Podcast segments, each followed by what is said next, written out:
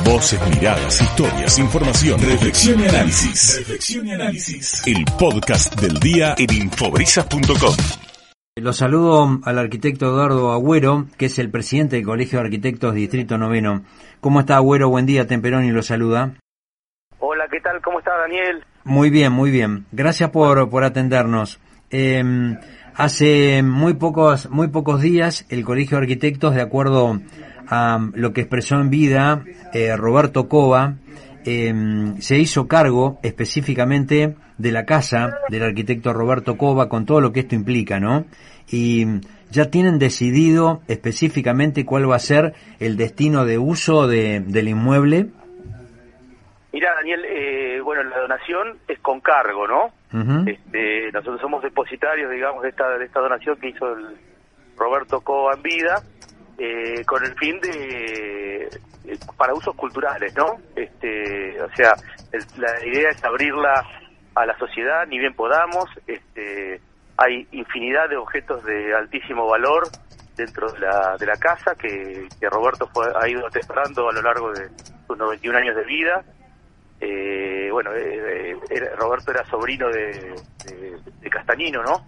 Claro. Eh, así que también hay, hay, hay un montón de originales eh, de Juan Carlos Castañino ahí dentro de la casa, eh, objetos que de, tiempos eh, muy remotos, eh, inventariados y, y algunos que no están inventariados y que también son muy interesantes para, para exhibir, ¿no? Este, lo que tenemos que hacer ahora es ver cómo, eh, acomodándonos, garantizando la seguridad, para ni bien podamos abrirla este, a, a- a la sociedad, ¿no? O sea, no solo a la matrícula nuestra, sino creemos que esto es un legado para, para, para abrirlo a la sociedad, eh, hacer actividades con colegios, bueno, todo lo que Mm. lo que puede ir surgiendo, ¿no? Sí, Y- sin duda. Y te comento, Bueno, Daniel, que esto es, eh, está en el marco de, de dos donaciones que nos hizo, ¿no? Este, creo que ustedes, eh, no sé si lo saben, pero también tenemos el, lo que era el viejo taller de carpintería del arquitecto, claro.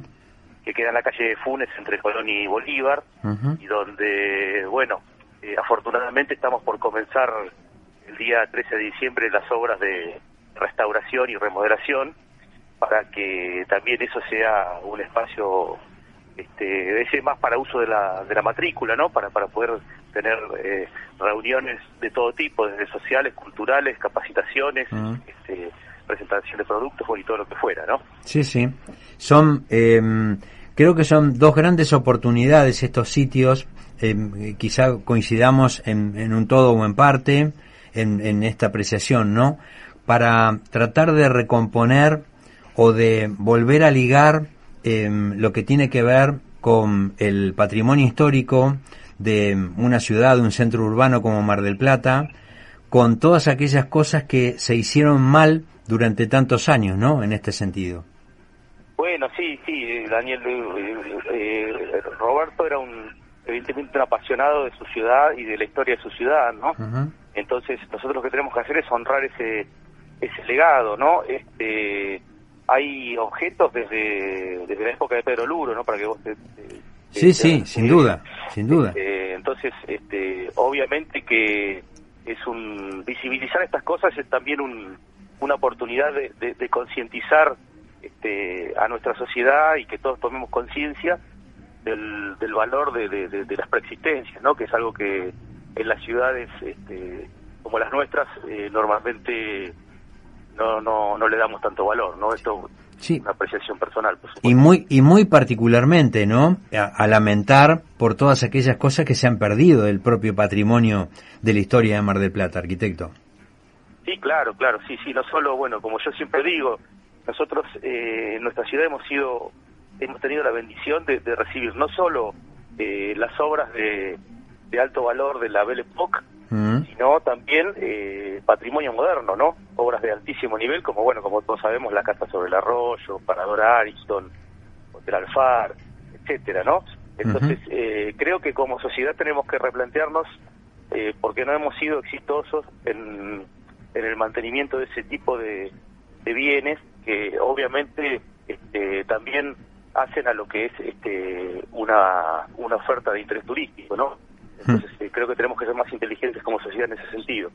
Bueno, creo que eh, uno de los, de los factores que pueden llegar a recomponer esta relación del patrimonio histórico de Mar del Plata con precisamente sus habitantes y su, y su historia intrínseca, tiene que ver con algo que usted dijo al comienzo, eh, que estos dos sitios sean la, los, este, los ejes de la recuperación del conocimiento para ir distribuyéndolo a las generaciones más jóvenes para que terminen de interpretar o sepan definitivamente de dónde viene toda esta cadencia de crecimiento de Mar del Plata, ¿no?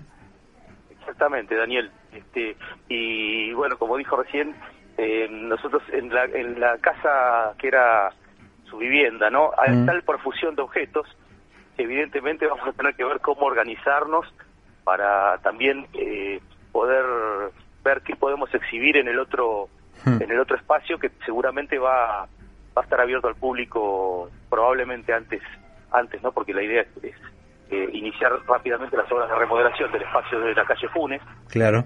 Y, y, bueno, y ponerlo, ponerlo en valor y, abrirlo, por lo menos esto, a, nuestra matrícula, ¿no? Claramente. en ese sentido tenemos que ir. Bueno, eh, para un poco para cerrar el concepto, alguna vez hablando con el arquitecto Cova, me daba el detalle de hace muchos años que mm, su interés comenzó de muy pequeño, acompañando a su padre, un trabajador de, específicamente de, de un área de la construcción, y a partir de allí, de cada lugar donde iba, él fue recolectando cosas. Me imagino que va a ser una tarea tremenda, demoledora, organizar todo ese patrimonio, ¿no?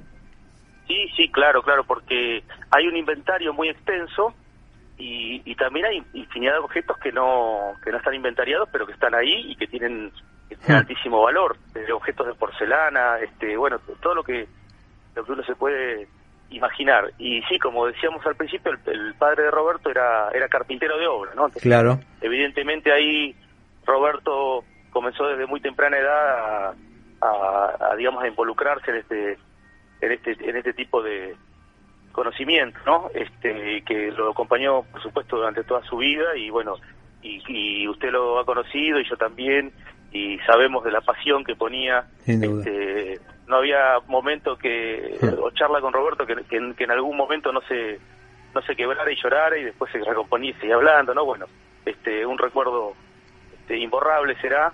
Este, la verdad que nunca uno espera que esto suceda, ¿no? Que, que, que una persona tan valiosa eh, se muera, pero bueno, este, ahora esto nos siempre nos sorprenden estas cosas y, tenemos que estar a la altura de las circunstancias. Muy bien. Arquitecto Agüero, en principio muchas gracias por este mano a mano. La seguimos en cualquier momento, ¿eh? Bueno, cómo no, cómo no, Daniel, muy amable, ¿eh?